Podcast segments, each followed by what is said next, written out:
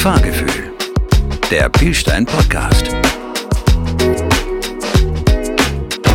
Hallo und herzlich willkommen zu Fahrgefühl, dem Bildstein Podcast. Mein Name ist Moritz Nolte und ich melde mich heute direkt vom Nürburgring, um genau zu sein, direkt aus der Lounge von HRT. Mein heutiger Gast ist Hubert Haupt, seit über 30 Jahren im internationalen Motorsport zu Hause und heute Teambesitzer von HRT, dem Haupt Racing Team.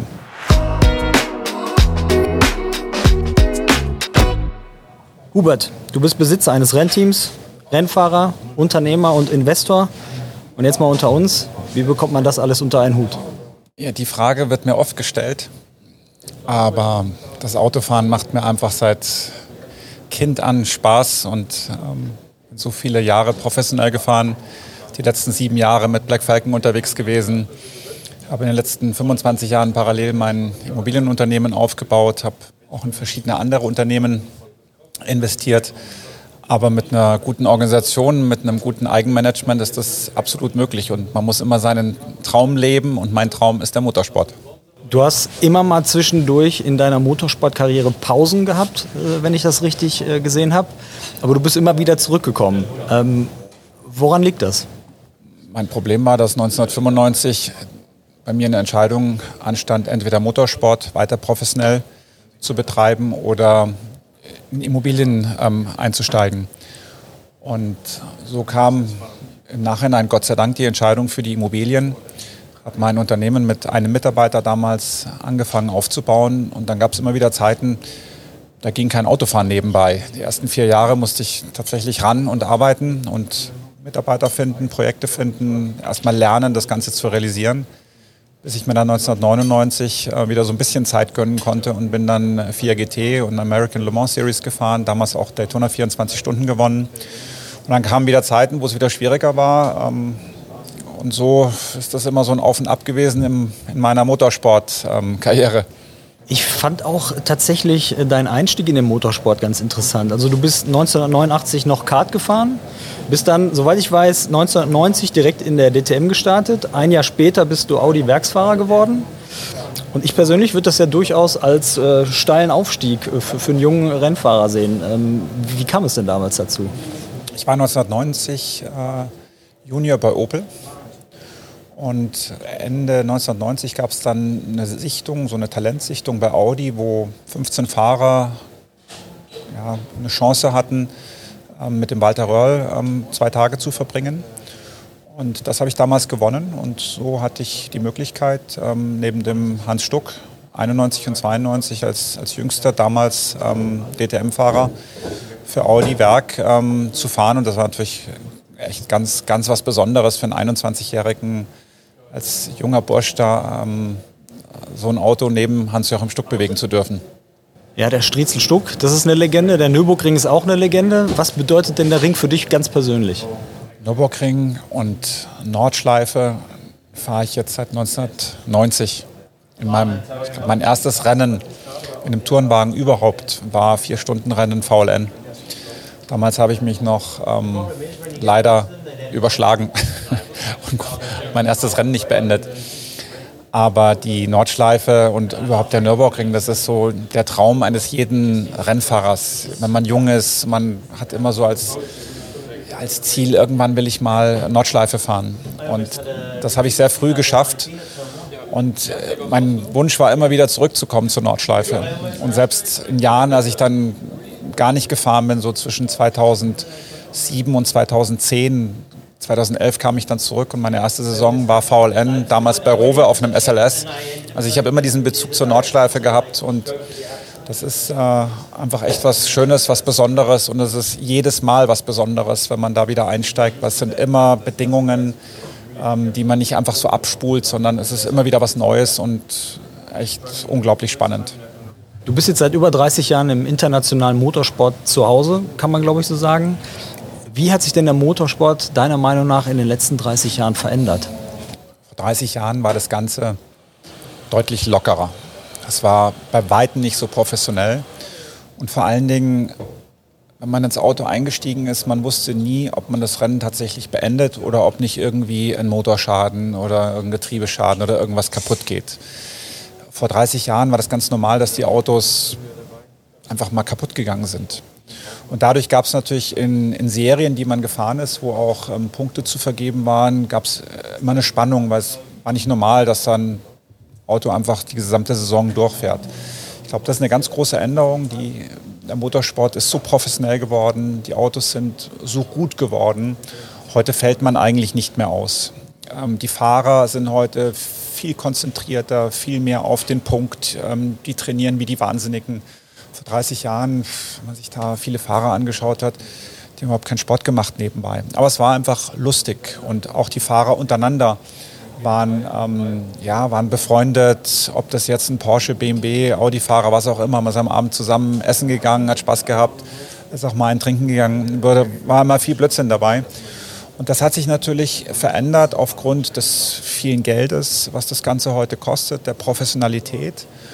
Und dadurch, dass heute die Autos nicht mehr ausfallen, ähm, ist es am Schluss eine Teamarbeit ähm, zwischen Fahrer, Auto, Team, ähm, Strategie und der kleinste Fehler wird bestraft und man ist nicht Erster, sondern gleich mal Zehnter. Früher ist man vielleicht mal Zweiter oder Dritter dann geworden, aber es, es Feld ist heute so, so eng und das ist, glaube ich, schon der große Unterschied. Also du machst einen total fitten Eindruck. Du hast einen deutlich äh, kleineren Bauch als ich. Ähm, erwartest du tatsächlich auch ein super hohes Level von den Fahrern, die bei HRT fahren? Oder habt ihr sogar vielleicht irgendwelche äh, Fitnessprogramme, die ihr gemeinsam entwickelt und, und durchzieht? Du kannst nur Höchstleistung bringen, wenn du als Fahrer auch topfit bist. Und wenn du heute im Auto sitzt und quälst dir da einen runter und denkst dir, oh scheiße, das, da hier zwickt's und da tut's weh und eigentlich kann ich auch nicht mehr, dann bist du irgendwann mal so auf dich selbst konzentriert, dass du auf der Strecke das ein oder andere Zehntel oder auch Sekunde mal liegen lässt.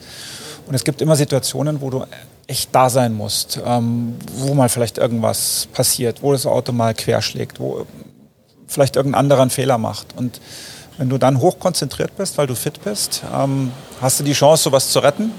Und wenn du eh schon am Limit bist und mit dir selbst am, am Kämpfen, dann nutzt du so eine Chance, um vielleicht das Auto auch mal rauszuhauen.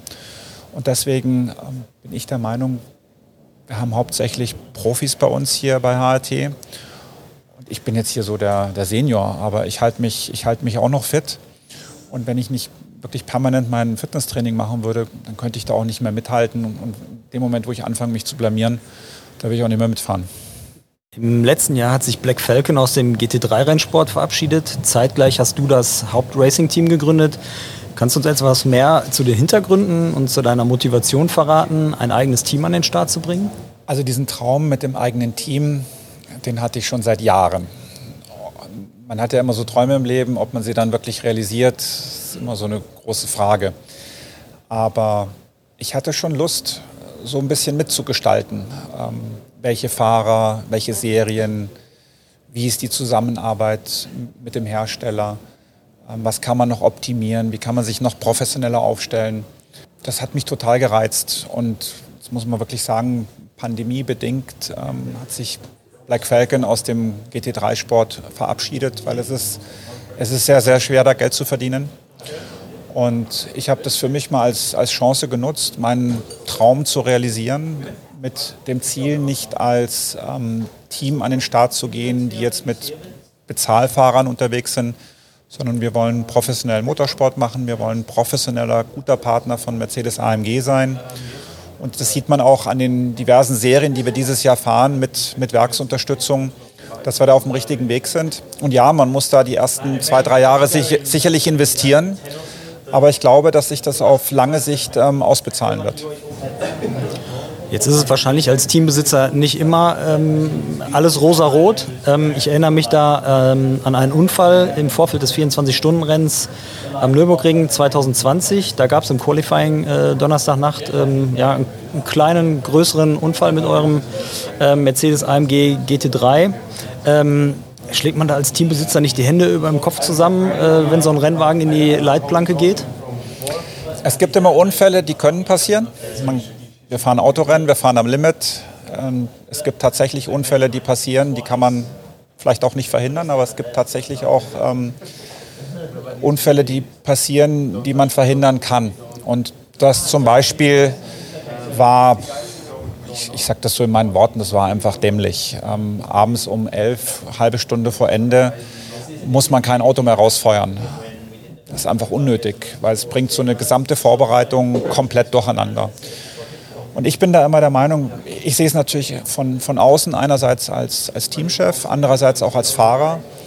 Man kann da nicht immer nur den Fahrern die Schuld geben. Ähm, es ist schon auch ganz viel Teamstrategie und wie wird der Fahrer gelenkt. Und wenn ich dem Fahrer heute auf den Weg gebe, du, pass auf, entspann dich, fahr da ganz locker rum, weil es geht um nichts und bring ja das Auto nach Haus, ist eine andere Ansage, als wenn man den einfach mal laufen lässt. Und es gab trockene und feuchte Stellen, da muss ich nicht mit 98 Prozent hinhalten. Wie gesagt, das sind unnötige Dinge, die dann eine Vorbereitung wirklich äh, echt stören. Und das hoffe ich, dass wir das in 2021 in unserem Team deutlich besser machen werden. Was war denn dein emotionalstes Erlebnis in deiner Motorsportkarriere? Die Frage kriege ich oft gestellt, aber es gibt ganz viele wirklich schöne, schöne Momente, die ich hatte. Ich, die erste Saison 1991 als, als Audi Junior am Norrisring zu fahren, wo da, ich glaube, 50.000 Audi-Fans waren, die einem zugejubelt haben, das war unfassbar. Oder auch ein 24-Stunden-Rennen in Daytona zu gewinnen, das ist, das ist was Besonderes. Alleine in Le Mans bin ich 99 am Start gewesen, da mitzufahren, ist, ist einfach was ganz Besonderes. Es gab natürlich auch tolle Rennen, wirklich gute Rennen, die wir gefahren sind, mit ganz schwierigen Bedingungen, die wir am Schluss gewonnen haben. Das sind auch tolle Erlebnisse. Aber ich würde mal sagen, über die 30 Jahre, es gibt, es gibt immer ganz besondere Erlebnisse und ich will das gar nicht auf ein Rennen oder eine Serie irgendwo reduzieren. Ähm, auch meine Saison in Amerika damals 1993 in die Lights, ach, da hatten wir so einen unglaublichen Spaß. Und wenn man da in, in Amerika teilweise vor 200.000 Zuschauern in Long Beach äh, Rennen fährt, das, da kriegt man Gänsehaut. Also es hat so viele Facetten der Motorsport und äh, zusammengefasst, es gibt für mich als Motorsport-Fan nichts Schöneres, als an all, all diesen Rennen auf der Welt irgendwo teilnehmen zu dürfen. Ja, hört sich äh, mega spannend an, wo du überall schon äh, mitgefahren bist. Äh, Gab es denn irgendwie ein besonders witziges Erlebnis, an das du dich erinnern kannst und das du jetzt hier in unserer kleinen Runde verraten möchtest? Ja, wir hatten ganz lustige Erlebnisse. Wir waren früher immer 14 Tage in St. Moritz beim Audi-Höhentraining. Und da ist natürlich immer Unsinn gemacht worden. Und es gab immer wieder Fahrer, die kamen und waren keine guten Skifahrer. Und der Stritzel und ich, wir haben dann immer gesagt, am ersten Tag auf Langlaufskiern, also so, man muss das erste Mal bestehen. Das heißt, wir fahren mit dem Lift den Berg hoch und müssen mit den Langlaufskiern den Berg runterfahren. Und diejenigen, die sowieso nicht Skifahren konnten, und selbst die, die gut fahren, die tun sich schon schwer mit Langlaufskiern Berg runter. Und das war natürlich immer lustig. Das haben wir gefilmt und fotografiert, einen Riesenspaß gehabt. Und da sind wir irgendwann einmal einen Berg hoch, ähm, ich glaube 20 Kilometer auf so, einen, auf so einen Gletscher hochgelaufen, oben schön gegessen. Alle haben sich gefreut, dass ein Berg runtergeht. Und der Stritzler ist hergegangen und hat die ganzen Skier mit Bremswachs eingeschmiert. Das mussten wir, so wie wir einen Berg hochgefahren sind, mussten wir den Berg auch wieder runterschieben. Er war natürlich brutal ärgerlich. Aber solche Späße sind immer passiert und das hat schon das Ganze ausgemacht. Und die Motorsportler sind bekannt dafür, dass sie einfach gerne verrückte Ideen haben. In diesem Jahr werdet ihr in der NLS einen Mercedes AMG GT3 in Bildsteinfarben einsetzen. Was hat das denn damit auf sich? Ich glaube, dass es ähm, eine sehr, sehr gute professionelle Zusammenarbeit zwischen einerseits Mercedes AMG, HRT und Bildstein hat.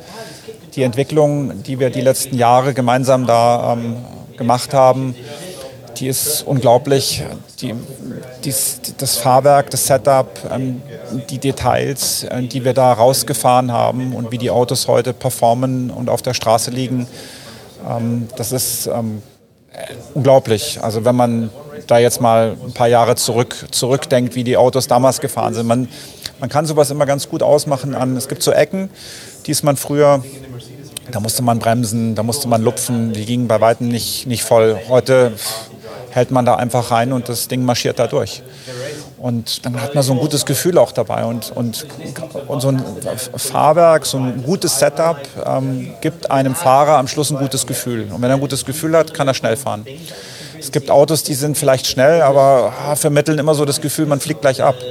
Und das macht dann macht dann nicht so einen Spaß. Und das ist echt aufgrund dieser langjährigen Zusammenarbeit und der guten gemeinsamen Entwicklung gelungen, dass wir Fahrer ein sehr, sehr sicheres Gefühl mit dem Auto haben und deswegen auch wirklich uns ans, ans Limit bewegen können und unterm Strich deshalb schnell und, und erfolgreich sind. Und was mich natürlich besonders freut, dass wir diese Zusammenarbeit auch medial in 2021 ähm, begleiten, gemeinsam und so nicht nur Bildstein im Auto ist, sondern auch auf dem Auto. Und ähm, ich glaube, das ist auch für die Fans ähm, was Besonderes, dass man sich mit, mit Bildstein als ja, Traditionsunternehmen wirklich identifizieren kann.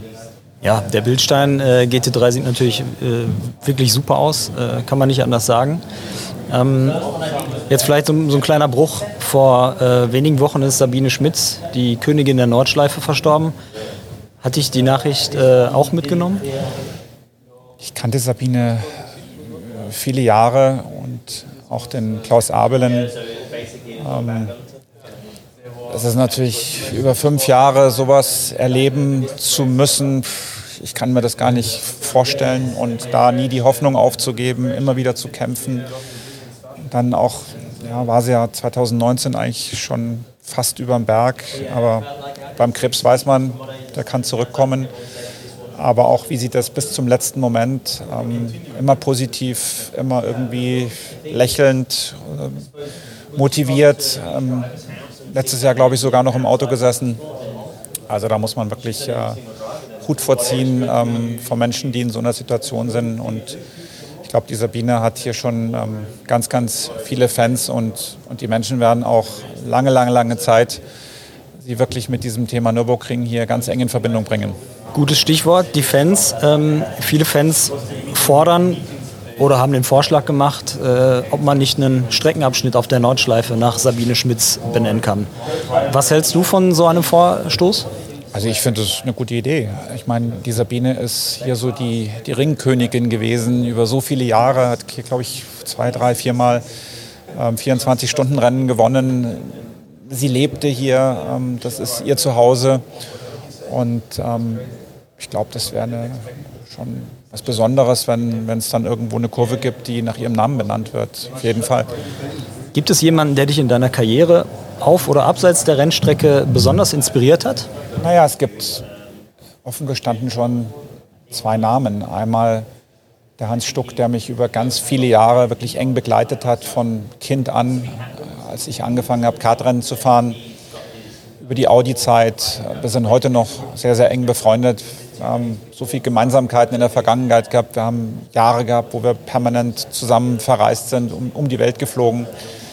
Also aus freundschaftlicher Sicht, Team, Teampartner, ähm, eng verbunden bin ich mit dem Stritzel schon immer. Mein, mein großes Vorbild war immer Ayrton Senna. Für mich war Ayrton Senna der kompletteste, perfekteste Fahrer, den man sich überhaupt nur vorstellen kann. Ähm, und deswegen, das war eigentlich so mein wirklich ganz großes Vorbild als, als Fahrer. Und was war der beste Rennwagen, den du je gefahren bist? Das ist schwer zu sagen.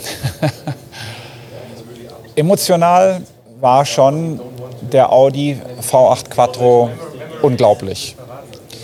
Weil es war kein Rennauto, das war ein Schiff, aber diese Emotionen aus der Rallye-Zeit raus, dann sind die nach Amerika gegangen, haben da alles weggebügelt. Dann kam das Auto hier nach Deutschland in die DTM, hat hier eigentlich auch alles weggebügelt. Trotz dem Gewicht, was das Auto hatte. Mit Allradantrieb, was damals keiner hatte. Das war emotional schon eigentlich eines der geilsten Autos, die ich jemals gefahren bin. Wenn ich jetzt heute auf Performance gehe und was ist jetzt wirklich für mich heute State of the Art, das ist natürlich der AMG GT3. Das ist so ein modernes, perfektes Auto.